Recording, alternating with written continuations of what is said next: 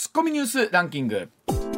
時事問題から芸能スポーツまで突っ込まずにはいられない注目ニュースを独自ランキングで紹介、はい。ランキングを紹介する前にまずは芸能スポーツです、はいハリウッド俳優のトム・クルーズさんが昨日、神奈川横浜港大桟橋国際旅客ターミナルで主演映画「トップガンマーヴェリック」のジャパンプレミアに出席し、400人のファンとの会話や写真撮影に1時間以上応じるなどの神対応を見せました。あの僕も朝ワイドショーで見たんですけど、情報番組もうほんまに神対応やね。すごいですね。ちゃんとみんなあのカメラ向けられたらそう。なんなら自分から撮ろうぜぐらいの感じでまああの各プレスのインタビューにもすごい真摯羨ましい。行きたかった。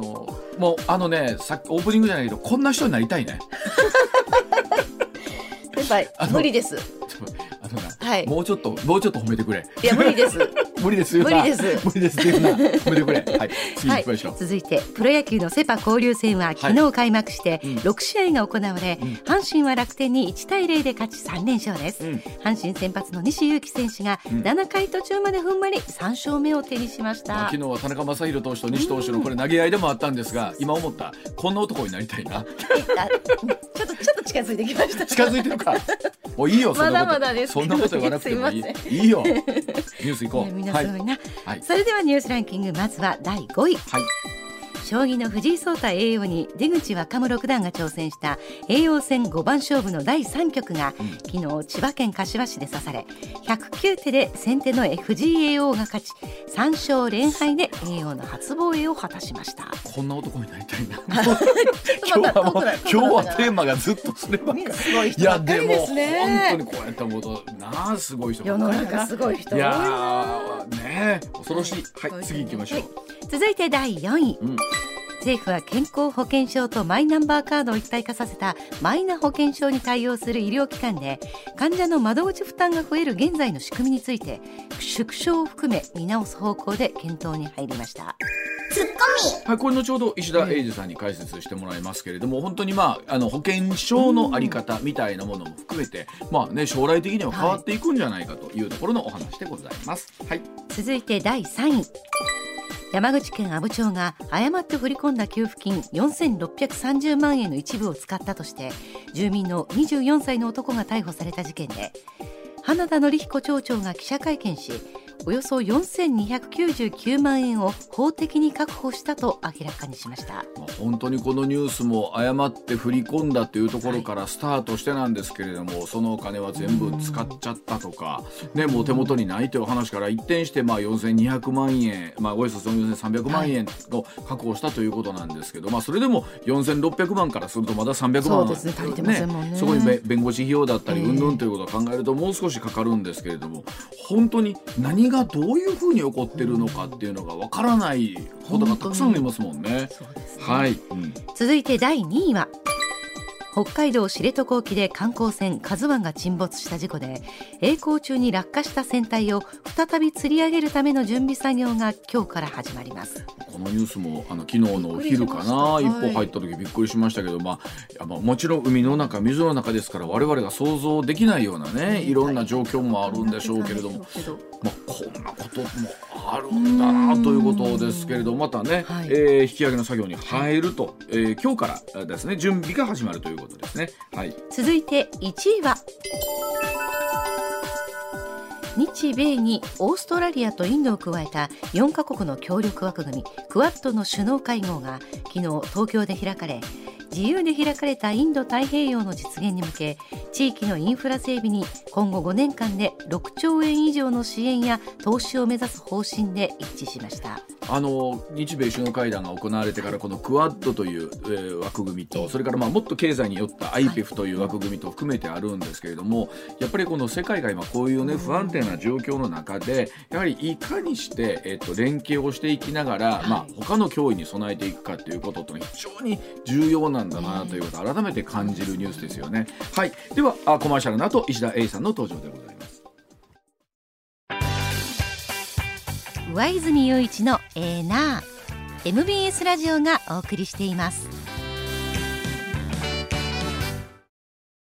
さあ時刻6時24分回りました。ここからは石田英二さんでございます。おはようございはい、ますおはようございます。よろしくお願いいたしま。ます。す石田さんが開口一番ねはい。入ってくるなり、トム・クルーズは、えー、とギャラが仮に1億儲てるとしてして1時間の神対応の時間計算をしたんです我々だいたい日給がまあ1万円として、えー向こうが1億とした場合にはい。1万倍ですから、んえー向こうの1時間はですね、えー我えーじゃあじゃあ僕らにとって1時間は向こう、まあ、0.36秒としてだから0.36秒で僕ら対応したら そうそうそうそう。いいことなんですね。0.36秒1万倍すると1億になりますから、えー、1時間対応したというのは、まあ、1万円もらう人間からすると、0.36秒対応したのと一緒つです。まりもうあの彼の給料ギャラから考えると、はい。一瞬だと。それぐらいはいやいやてか僕らがはいはい0.36秒働いても そこまで褒めてもらわれへんのにそっちか、もうそんなね、うん。そんなね味気ないこと0.36秒いたらもうすごいよ。本当に。でもそうですもんね。一でもあの番ないってことですからね。なんていうのかな。あの本当にトム・クルーズさんってすごい親日家でそう嬉しいわそれだけであのああいうふうに会に対応してくれてるみたいな、うんはい。今でもほらタレントさんほら明石家さんまさんの神対応の話っていうのもよく出てくるじゃないですか。もう新大阪駅がパニックになるぐらいもうね。ねまあまあねこれ言うとまあね身も蓋もないけども、うん。ギャラが違います まあでもハリウッドのあの、なんていうのかなあの俳優さんとかってキャンペーンのスケジュールとかも含めて全部契約になってて、そうそうそう考えたね。あの松川さんとか僕らも、まあ、石田さんもありましょうけど映画のキャンペーンで俳優さんにインタビューするってあるじゃないですか。したら一もう何日間かかけてねそう同じ話ずっとするわけなんですよ。そうそうそうそう映画の見どころとか好きなシーンはとかね。でも一応それ聞いてくれ言われてるしね。そうであんまりそれ以外のことを聞くなとも言われるんですよね。うん。リアルなそうそうそう。話をするとねそうですよねあのね聞く方も聞く方やけど答える方ももう何十回変えると別のこと答えようかなって そうやな。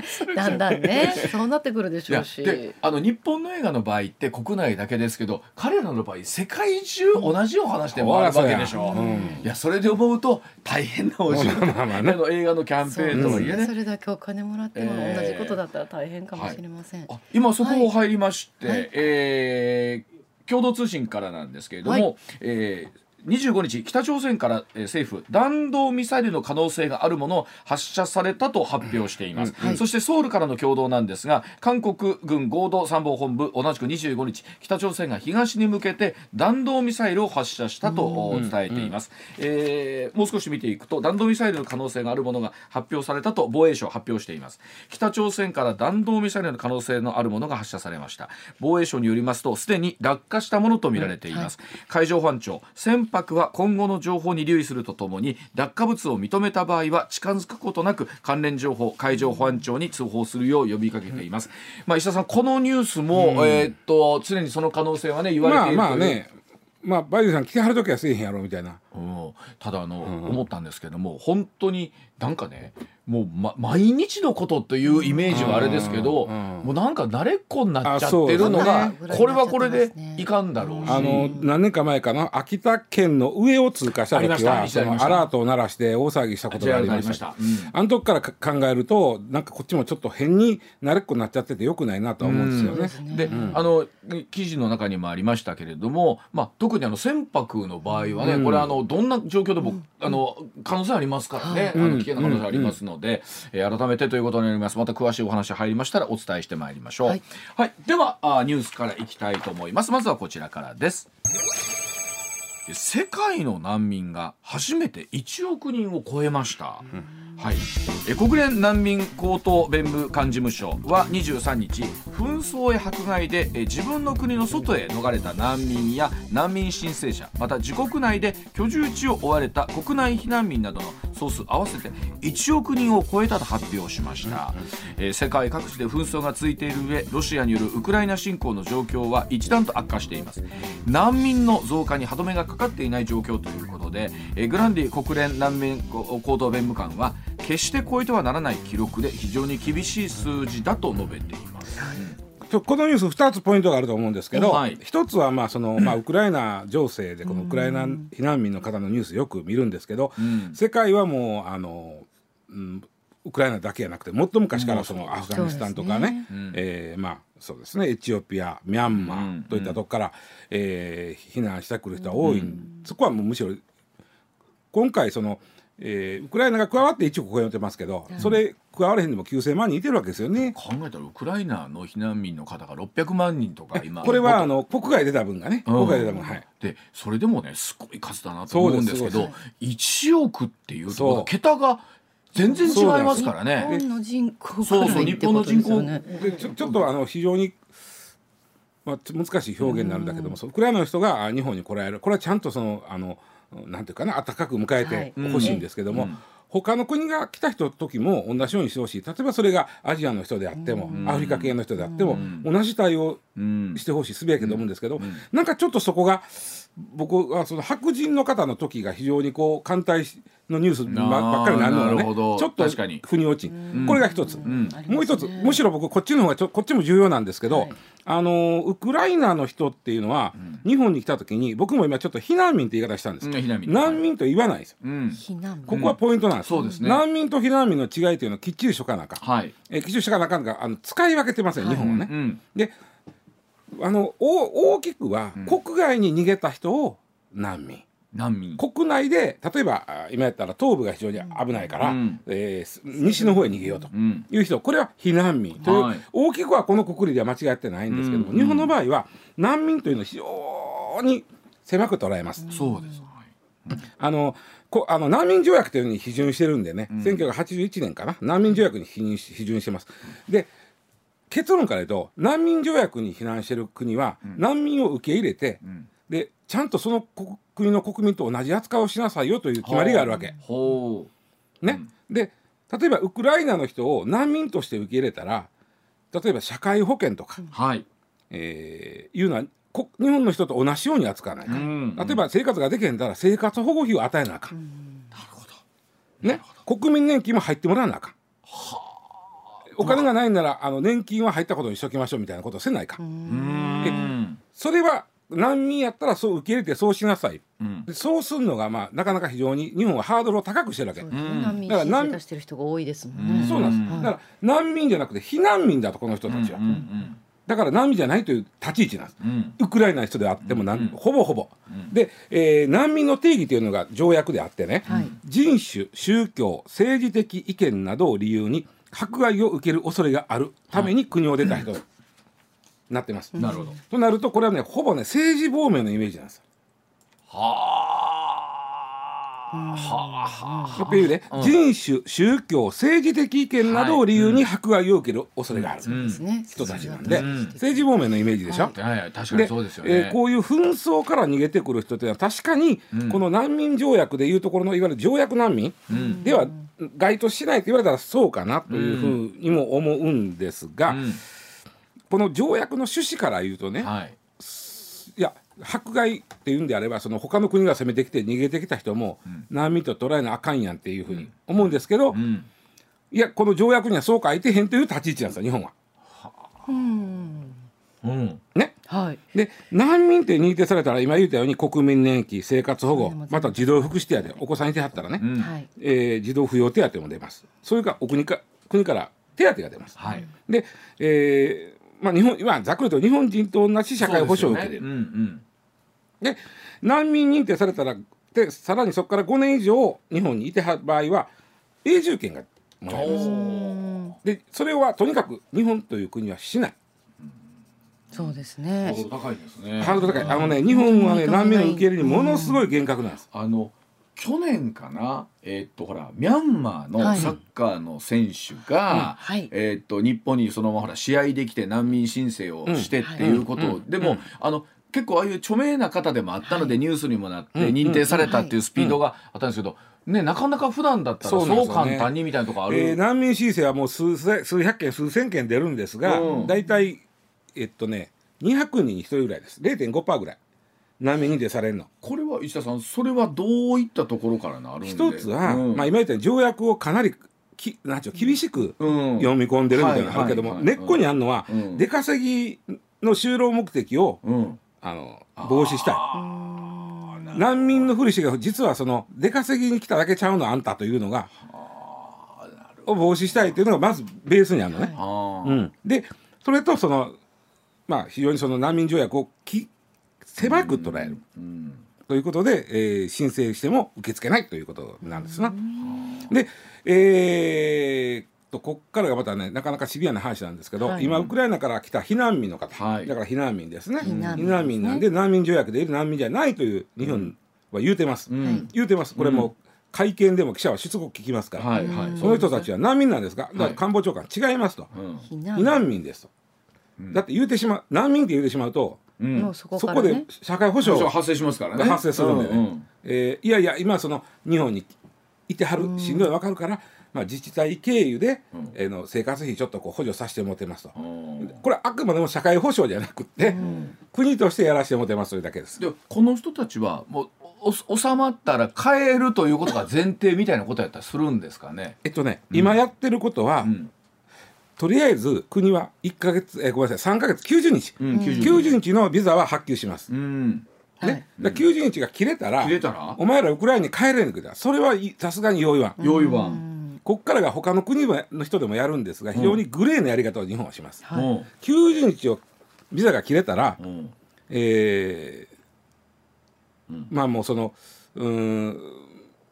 もう難民申請するんですよ。はい難民申請しますよね、はいはい。もう切れるんだから。切れるんだから。な、うで、えーまあもしくは在留資格を取って特定活動という、うん。まあまあ在留資格、うん難民認定じゃないちょっと、なんていうか真ん中辺にあるようなは特定活動の在留資格というのを取るんですが、はあ。でそういうのをこっちの方は与えると思います。うん。うん。でとりあえずふにゃふにゃ、まあ、それを更新更新更新更新させてずーっとおーまあこうしその中途半端な状態あなたたちは難民じゃないと。は避難民だと。で日本もいつまでもその生活費の面倒は見まへんでって言い出すかもしれない。あはあ。またそこが難しいところになりますよね。でいよいよほんまに帰国できへんと、うん。難民申請したけども認められへん、はい。で繰り返しのいつかでも終わるよねこんなますよね。そんなき90日の、うんうんでいよいよとなったら、えーしかもそのウクライナもまだ安定してへんから帰るに帰られへんと。いう場合はどうなるかと言いますといわゆる入管の施設に入れられます。そうですか。はい、いやこれはもう手続き論の話してますよ。うんうん。で国が世論が何をそんなことしたんなよって言うたらそうせえへんかもしれんけどうん。手続き論で言うとビザが切れてんねんから入管の施設に入れるわけですよ。はあ。で,、えーで難民じゃあいいつまで入れんねん、うん。その施設に入ってけんねんって言うけども、うん。それはこじゃあ出ていけとも言わへんわけですよ国も。うん。そのずっと入っとけっていうのも言いにくいから難民申請します、えー認定されません。もう一遍します。認定されません。もう一遍します。認定されませんというのを永遠繰り返すと、施設の中に折れるわけ。うん。ね。うん。で実は今ねこれ仮放免って言い方するんですけどこういう人が今実は日本に6,000人いてる、6000人、うんえそう入管の施設に入ってそうるんですか？ですそうそうそうそう。で認定繰り返し繰り返しずーっとつまりいや僕何ぐらいではんのかなと思ったら6000人6000人おる。でこの人たちは働くことは認められてません。日本での就労はだってビザは切れてる状態だそうですよね。就労は認められません、で社会保障一切ございません。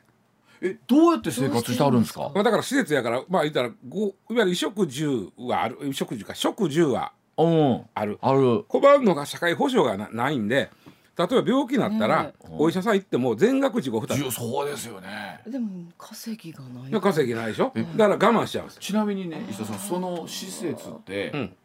どんなとこなんですか？どんなとこ？えーっといろいろだからまあ問題があったりするわけですよ。だからまああのーあれはスリランカやったかなうん。の人やったかあがその、はい。えーっと名古屋の施設で。ありました。えー亡くなったことありました。よね必ずしもっていうか全然快適じゃないことは間違いない。それと結構人入ってるんでね。でねあとそれこでもね、いやそれこそさ一日長いで、うん長いよ。長いでしょ？働いたら働かあかんわけでしょ？あかんのです。でそっからあまり自由にできないまあんですか、施設そうやね。だから逃げたらあかんというか発想やろうから、うん。まあその限られた範囲で動いてねっていうことでしょ。動けないでしょ？働かれへんわ。でも、で仮にね、じゃあもうその施設からもう出ましたと。うん。もう働かれへんわビザないから、ホームレスになりません。うん。ね、ホームレスになったら生活保護を受けたいですけど、うん。さっき言ったように社会保障の範囲外の人たちなんで受けられない。生活保護を受けられません、これはあの本当6000というとなかなかな数字やと思うんですけど、どうしするして差し上げることというかどうすることが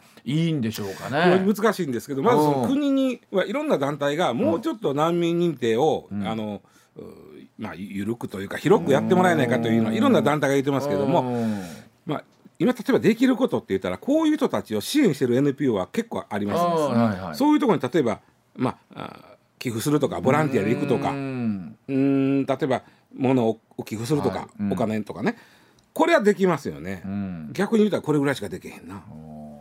でその人たちの望みは、はい、やっぱり日本で永住できて働けるってことなんですかね、そうそうそうそうそうです。働くという、まあ、言うたらその別にその生活保護うんぬやなできたら自分らのお金で働いて、えー、いや働いて自分らのお金で生活してということでしょう、そら。でも今ね、石田さん言ったように、日本で6,000人でしょ。ところが世界でいうとこれが1億人なわけじゃないですかそうそうそうそう。で世界はもうちょっと、ね、難民認定がもうちょっとねあの幅広くややるんですよ。えー、例えばねな大体日本が0.5から0.7%なんですよ、難民認定率、うん、えー、カナダなんかはもう5割超えてます認定率ああそうですか、うん、それとも5割なんやね。5割5割。それやっぱりねその言うても、ごまかして、不法就労目的がいてるんで。あの全員が全員そうじゃないでしょうから、そこは見抜いてお前こ、ま、ちゃうやんけっていうふうになるんやろうけどね。でまたほら例えばよく言われますよヨーロッパ今回ウクライナもね、うん、陸続きでしょ、うん、でまああの国境のところでほらいろいろこう難民審なんとかだってありますけど、うん、日本の場合とまたねこう地理的な要因もまた違ったりするし。ね、あの認定が、まあ、アメリカとかヨーロッパフランスとかそんなにせえへん認定率低い方、うんうん、それで大体2割なんですよ。それでも2割。2割。だから日本の0.5とか0.7がどんだけ低いか。低いかって話ですよね、うん、でもこれから日本自体はどっちの方に触れていくんですか？これはもうちょっと緩くしていく方に触れるのか、えー、現行あまり理想論を言えばね、うん、理想論を言えば、はい、日本は高齢化が著しい働き手が減っていく中で、こういうまあ難民で来る人って若い働き手も結構いてはるんで、はいえー、うまく一緒にやっていけないかなというのが理想です。あるでしょうね。あると思います。うん。うん、うん、もう本当に出稼ぎしほどしたいんでしょ？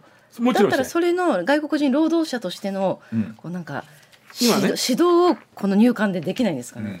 ね、はい、できない。だからそれはまた別のルートになってるんでだからその技能実習生とかとまたあの違うルートということですから、そうそうそう。僕らから見たらなんて言うんでしょう。まああの手続きはあるかもしれないけど大きく変わらんと違うかみたいなところもあったりするんですけど、根本の発想がもう違うわけですよね。だからウクライナの方が日本に来てまあそのまあ、市営住宅とかさ、県営住宅とかに入ってあの周りの人がやっぱりねこう、うん、ゴミの捨て方とか教えてあげたりとか何も食べ物だからとりあえずこれ食べておきいなみたいな感じでこう優しくしてるニュースはよく見れますやん、はい、それはそれで僕はいいと思うんですよ。でその先どうなるかというニュースはあんまりやってないんじゃないそうですよね、うん、まあでも本当にあの高等弁務官の人も話もありましたけど、決して別にあのその数字が超えたからって言って、喜ばしいニュースなわけではないってことですよね。そんだけ世間、世の中はその混沌としとるということなんでね。はいでも実際にまあそういうふうにして今立場があやふやな状態の人が日本に6,000人いてはるということのその数字がね結構驚きでも改めてあるなというところでございます。はい、では続いてでございます。さあ時刻6時43分回りました、えー、政府健康保険証の原則廃止を検討というお話でございます。はい政府6月にまとめます。経済財政運営の指針。骨太の方針に健康保険証をナンバーカードに一体化させる。えあごめんなさい。マイナンバーカードに、えー、一体化させる。マイナ保険証の利用を促すことで将来的に現行の保険証の原則廃止を目指すことを明記する方向で検討に入ったことを明らかにしました、はい、えー、マイナンバーカードはもうもう作っ今作ってる方多いんじゃないですか？僕はあの作ってあと取りに行くだけです。ああの俺あの5000欲しかったから作れました。あ僕もねどっちか言ったらそれが結構大きいです、ね、増えるんちゃうかなと思って待ってます。増えあれは増えるあのあれは5000円で 今回例えばこのマイナンバーカードと、はい、えー、健康保険証を紐付けた人はあと7500円あげましょうとか、はい、新しくその、うん、ああすればあげるっていうのは増えるっていうのはね作って5000円は増えまへんで、そんなんはそこややこしいもんそのことだほんでもうちょっと、ま、今松川さんみたいな人が増えてあと 一声もう一声って。もうもう一声やね何をやってんでまあただねあのいろんなもんを紐付けたわけですよ日本は日本もあってかね政府はあそうでしょうね。わ、かりますわ、まあ紐付けといた方が何かと作業が早くなる、便利やと思います。IT 化が進んで、うん。でえただ紐付けられる方はなんか気持ち悪いなみたいな。うん、それもわかります。あるね。で健康保険に関してはあ今ねマイナンバーカードを持ってる人って、ん。半分弱45%ぐらい。あこの数字はどう見たらいいですか？私の中であ少ないです。私の中で多めだなと思ったんですけそど、はい。ずいぶんまだが周りで持ってる人やっぱまだいないです。いつまでに全員も多数取ったんだかな。もうあーそうですよね。んもう25年ぐらいだったと思うんだけど、あー。まあ、もっと前やったかもしれな。い、まあだから何とかしてそのポイントをつけるとかして皆さん取ってくれ取ってくれ言うたらわポイント待ちしてるんです。うん。はい。でえーっとでマイナンバーカードとお健康保険証を紐付けようとすると、うん。えー別にややこしいこともなんともないですよ。うん。えちょっとあのスマホペペッといじれる人やったら、うん。マイナポータルいうアプリから、うん。うん。えっと紐付けますってやれだけのことです、あと自分のあのカード作った時に4桁やったかな？番号を入れたでしょ？暗証番号、うんそれを入れて、ん。そうすると紐付く。それだけです、あとねそんな面倒くさいわ人は、まうん。あのカードさえ持ってたら、うんセブン銀行の ATM って街のあちこちあります。よあります。あそこ行って紐付けるっていう時あれば簡単にできます。そんなんでできるんや。すぐできます。まあ、できます。でこれを、まあ、あのやればうん。6月末からか、うん。7500円のポイントを渡すようにしましょうと。で今やっててもねおそらく今やっても6月末からそのポイントをもらえると思うんですよ、なんかそんなん。くれるんやったらしょうかなってそうかなあのついつい思ってまいります。そうか。ただで送れまへんでん7500円。それはまあな、はい。であのー利用者のメリットだけ言うとくと、一番大きいのはねあの例えば松川さんはそうか、うん。えっと、結婚して名前が変わるだから、はい。戸籍上のね。ちょっとなんか保険も名前変えなかったうちの会社がやってくれるかそれは。あの健康保険証上では名前はもあの変わってるでしょ？結婚後の名前になってます、例えばそのうちの娘なんかは結婚して、えっと大阪から出たとなったらもう、でしかもとりあえず一旦向こうの、えーうん。配偶者の方の保険に入るとなったら、うんうんまあいろんな手続きが面倒くさかったわけそうね。あると思いますわ。そういうことをあの、まあ、退職とか結婚とかそういうう時にもう向こうが勝手にやってくる。もううん。もうなんか番号だけこうなんかあこ今度ここ行きますよと言えば、うん。あの向こうってそう保険うちやったら毎毎日放放送の保険組合に、今度あの私前調査辞めて結婚してここ行きますって、ああやっときますっていう世界、ん。あとはもうそんだけです、もう何もせんで、それが一番メリットやな、それは楽だな、うん。うん。あとはねあのああのいわゆる健康診断はい。の結果の、まあ、血液やら尿やらのいいろんな、まあ、メタボ検診の数字とかそれとかあの薬を何飲んでるかとかどこの病院でどういう医療を受けてるかとかいう情報がそこに入るようになります。なんかそれがなんかどうそれが嫌なんやねみんなは嫌なんやね。はいで本人が確認できますね。あのできるようになるんですよ。はいはい。あ俺もっと言うと医療費あ去年こんだけ使ってんねやとか。それも見られる。あ見られる。ああそうかそうか。あ例えば医療費って10万超えたら確定申告確定申告でしょ、うん。それがもうあのいちいち明細出さんでもピッてやれゃほら超えてるでしょって言ったら終わり。それ便利やね。これは便利。それ便利ですねあれうん。一回一回打つの大変でしたよ。勝手なもんでそれは知りたいけど 健康情報は見られてないなとか 自分の中でで選選べたらいいのになと思っうん。てここは開示するしないとか。あの例えば新しいお医者さん行ったら、これ今薬何飲んではります？みたいなこと言われました、ね。これに関しては先生私のこのマイナンバーカードに入ってるんで、見てくださいよ。っていう、ある種同意をすれば相手が見てくれるんで,、あーそうですね。いちいち細かいことあれなんちゅう薬やったあれみたいな。い薬手帳を持っていかなくてもはい。やそれは同意同意すれば見てくれるんで、はい。うんそこは一応同意というのが同意というところで選べるんですね。あーそうかまあそういうメリットがで今デメリットはやっぱしなくした時に、えーまあ情報がかなりの個人情報が入る、まあいろんなことが入ってかなりセンシティブなそうですね。ねであのーまあデメリットがある、まあそうですね。嫁はんと揉めてるとかそんなことは入ってない、ね、入ってる、はいそれはでも嫁はんと揉めてどつかれて怪我して病院行ったとかそれは入ってるかもしれない。それとまた別の要素が入るじゃないですかそんなこと一時書いてへんけどな。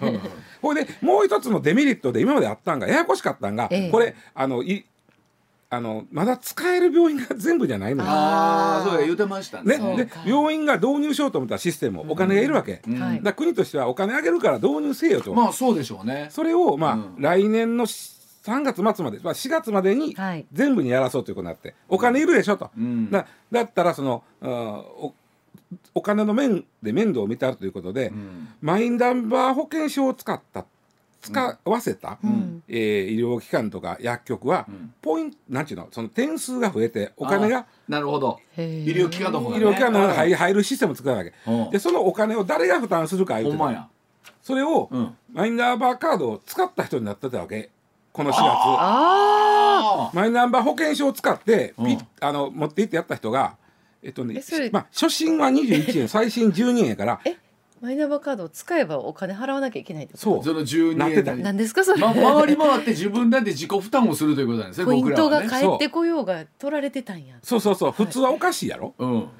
持ってへん人を増やすわけやん。そうそそのためにお金がいるわけやん、はい。持ってる人がなんで負担せなあかんうねん話やんあこれはあの普通普及さんのやったら割引があるでしょと、ーはいはい。なんで、ねなんでお金取られんねんっていうのがこの4月にすごいあってでそれが今ちょっとさっきのニュースであったんがそこで、うん。はいあのえっと、松川さんがはいはいはい。うん。あのそれややこしいですね確かに。ちょっと考え直します まあね。なるほどな。これでおか僕もねこれはずっとおかしいと思っててこの4月からなんですけどね。でこれをでも全部じゃあ税金でなりうんぬんでって言ったらまた違ってくるの？だからまあもちろんそうなんどっかでうん。自己これ例えばうん。最初21円取られるっていうわけで、保険組合はこの2倍払ってるわけやからね。ああそうですね。保険組合全部では僕ら僕らは3割負担だけそうですよね。うん。そうですよね。だから、えー、とに21円か、ん。70円だから保険組合前提としては70円払ってるわけやんか、そうですよでね21円それが僕らが負担してるという。であそうか。そこも3割負担なんやな。そうそうそうそう。かそうかそうかね。だからでもおかしいやんと。なんで使った人がもう作ったんでしょ？あの、うん。政府に言われて、うん。はい。紐付けたんでしょって、はい。でその紐付けたやつを病院にピッて使ったら、うん。でもあんお金取られたらそれで7500円儲てましやろ？いやいやまだ持てへん。まだとかまあい言い出したらだからちょっとこれ言い出したらですねうん。確かに。なんか逆転してるないことで考え直しますという話なんですこれ、だからあの金額の問題やのうて考え方とか仕組みの問題ですよね。あの、うん、で最後に言わしてほしいのはこれなんでこんな社会的に政府がなるねんってなったら、どう考えてもこれどんどん増えていく医療費を抑える方にょうね。うん。これをなんとか持っていきたいわけ、なんとか。ねで一部わからんでもないよ。そのややこしい、まあ、ややこしいがその複雑な薬の服薬情報とか、うんうんうん。えー今までのお履歴とかを全部人がやってたらそれは手間かかって、うん。その分 IT 化したら人かかれへんから、ん。医療費が減るってのは分かるやんか、うん。これは分かる。わかる。ただあのあの、ね、例えばね健康づくりのプログラムに参加してくださいと。うん。で参加してあなたのこのと検診のこの値の値ねと、うん。今血糖値高おまんなと、うん。でこれ下がったらポイント上げましょうみたいなこともできちゃうわけ。そうかおもろいな。いやおもろいというかあのなんか一日1万キロ歩いたらポイント還元しますみたいな。そうそうそうできちゃうわけ。でそれでそれもその結果として健康診断の結果、ようなりようなったましたねほな別に悪い話じゃないですもんね。でもなんかこうその逆を考えるとね、うん。そのえあんたが不節制でうん。こんなことになってんから、ちょっとあの医療費は自己負担上げますよみたいなことも。そうですね。血糖値の値が上がったら、あのね自己負担率が 何ポイント増えますか？実はねあの政府の産業競争力か産業競争力会議っていうのがあったんですよ。うん。えーこの時にこんな議論ちょっと出たんよ。つまりその不節制して、うん。あの病院かかった人間からはちょっと追いめいておくというシステムを作られへんかあとーその時にこのマイナンバーカードとその健康診断の結果を秘め付けといたらできへんかみたいな。そうですね。なんかおかんに言われたらなんか腹も立つだけで済むんですけど政府に言われるとまたちょっと違うみたいになりま すね。そこはちょっとダイエットもできそうな気がするそうやねんですけど、あの栄養に考えたらね。はい。だからそこちょっと注意してみとかなあかんのですよ。そうやねそう自分ではよくあるじゃないですか。ダイエットここまでいかなかったら自腹でなんとかみたいなのは、自分でやるのはいいんだけど押し付けられたらちょっと嫌っていう。ね。はい、なるほど。でも考えたら仕組みによってはそんなこともできるってことですね。できちゃうんですね。はい、えー時刻6時54分です。コマーシャルのも後もお話し続けてまいります。時刻6時55分になります。続いてでございます。えー銅が高騰しています5円玉の原価が5円に迫ってます。えウクライナ危機と円安によって円建ての銅価格の高騰に拍車がかかっていまして一時は5円玉の材料のうちが額面の84%うわすごいなになったそうでございます。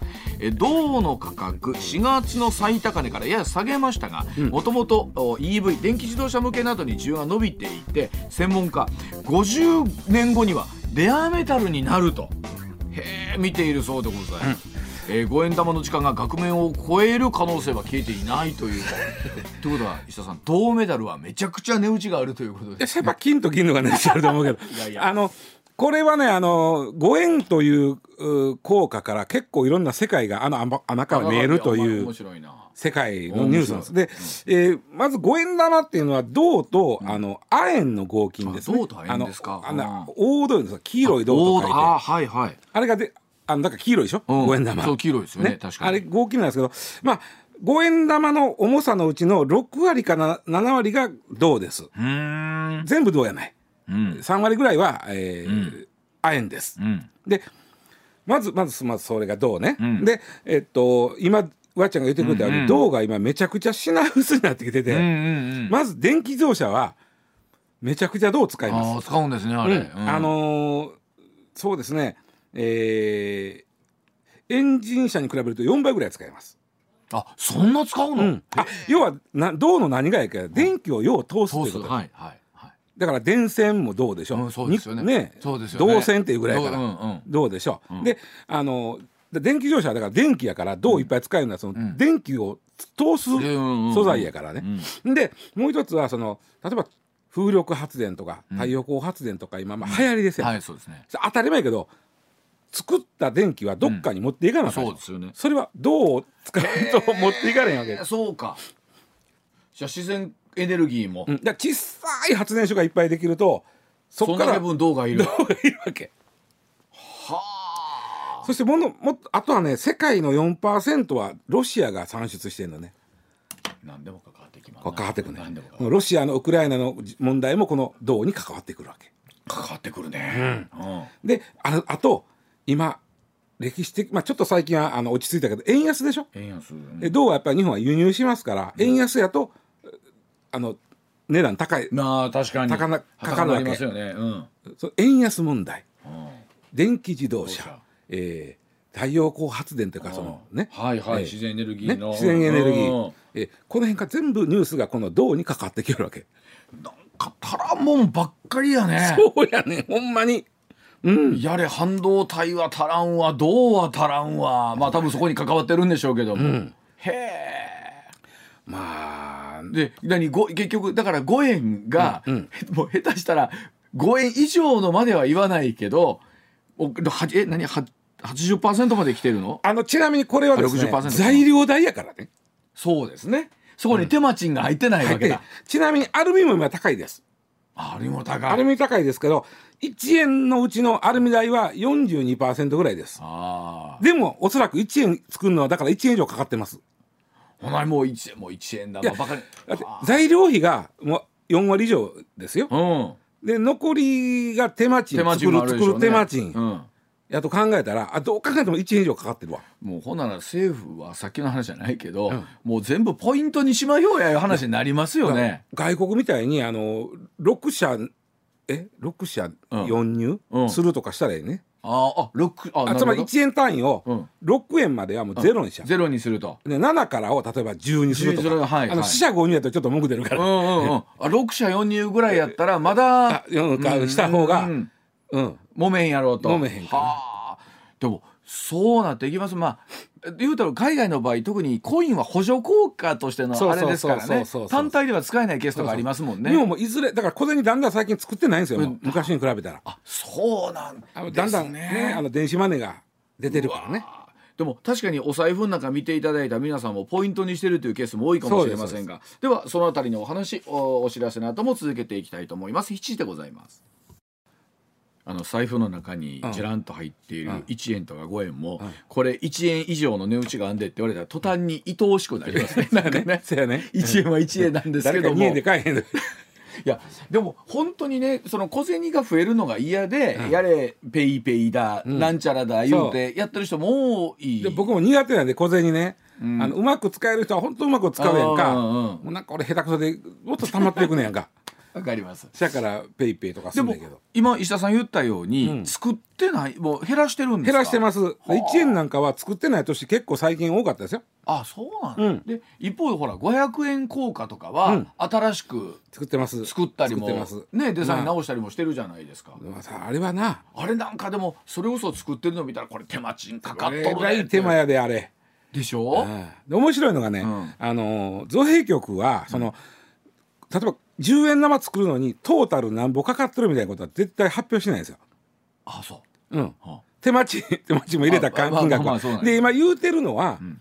銅のだって価格で分かってるわけやん。うんわかります。ね、例えば亜鉛の価格って分かってるわけやん。わかるわかる。となると材料費はどれぐらいかかってるかっていうのは別に造幣局が発表せえへんかってうん。は調べたらわかりわますよね。分かるわけね、うん。重さはこんだけやしうんと、で、えー混ざり具合はこれぐらいやし、うんうんで10円玉ってね、えーまあこれは銅と鈴鹿なんですよあれ。どうぞ鈴あ鈴鈴はい、うん、で、えー10円のうちのお63%が原料代。うん。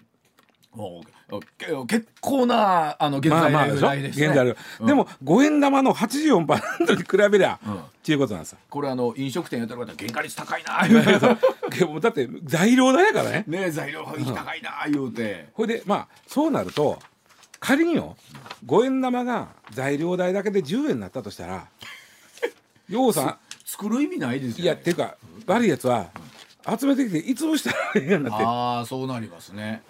ほんまですね。なるやろ、うん。でかつてねあの大昔よ、うん。大昔よ、ん。そういうことをあのした人がおる？いやそれはもうほんまもう超大昔ね。え江戸時代とか銀の値段が上がりすぎてこれやったら銀貨うをん。いつぶした方潰して銀にしがた方がええやんけと。ええがなとかなってあのーあと、えー戦前もねそういうなったことがあってうん。うんああれと気がついた国が、うん。これいつぶした方おそうですよ銀ねうんうん。が気がついて途端にそのお金を小さくしたいことがあったんですよ。それはあの考えたらあのそれこそ綱吉の時代ですか？五代将軍綱吉の時に、あの貨幣解約みたいな話でよくありましたよね。金の含有率を下げてみたいな。下げてみたい。なでちなみにあの、えーこんな法律があるんです。僕が調べたらね貨幣損傷等取締あ法という、はいはい。えーいつぶすとこれに引っかかっていやいやなりますよね。1年以下の懲役で。まあまあ。いやー。20万以下の罰金やで。5円玉いつぶして20万円の罰金やで。言ったらあのやっぱり国家の根幹に関わりますからね。貨幣紙幣というのだってちゃんとあるある種の計画を持ってややってることやのに。でもそうするとさ200年後にええなをやってる人がいたら、いよいよ造幣局がまた小さくなりましたっていうニュースとかが 5円玉な。とかっていう話は出てくるかもしれない桜の通り抜けもできなくなるかもしれませんよ。だから5円玉やからその全体地庫線でも穴大きい人やね いやでも途端になんか1円玉と5円玉が愛おしくなりましたね。そうでしょ？そうでしょ？なんかうん。で結構そこにあのいろんなニュースが入っとると入ってる。この5円の中にでそれにで結局その銅の原材料費もこのウクライナ情勢が関わってくる関わってくる。とするとほんまにあの侵攻はよやめなあかんね。そうや。ね。けど EV とあうん。の再生可能エネルギーの流れは止まらんぞ。そうですよ、ね、これは。ということは銅の需要はますますもって増える一方、そう。であのこれまあちょっとレアメタルに50年後にはレアメタルになるかもしれんと言ってる人は、うん。ちょっと僕はオーバーかなと思ってて、うん、あるところ今こんな値段で売れるとなったら、ん。今休んでる銅山をもってそうですよね。再開するだけやから。そうですよね、うん、まあ、でもあれ掘り尽くしてたりはしないんですしてるとこもありますけどもうあのもうやめてる人件費の方が高なってそうですよね。やめてるとこもあるんで。もう銅山というと我々は足尾銅山とかさ、ね。田中正造先生が、ねもうあれは購読事件があったんでね。あったというええ。ぐらい、まあやっぱり銅山とか銀山って そうそうそう。ね日本でも取れますからね。取れますもんね、うん。あそうか言うように休んでる銅山を再いや人件費が賄えるんならね。でも人件費もね高いからね。確にバカならんもんね、だからで超レアメどっかでそのレアメタルの値段と人件費のこう線が結ばとか、まあまあそうですね。あって。そのタイミングが組みますよね。だなくなりはせえへんと思うよね。そういう意味では。高なるけど。うわでもそうですね、で動画に。どいずれ銅メダルが一番になって。せやね。せやねほんまに。そそんなまあそこまでまあそれを言うと金ってまだまだ取れてる量が少ないわけですから。うん。ね。だそうでございます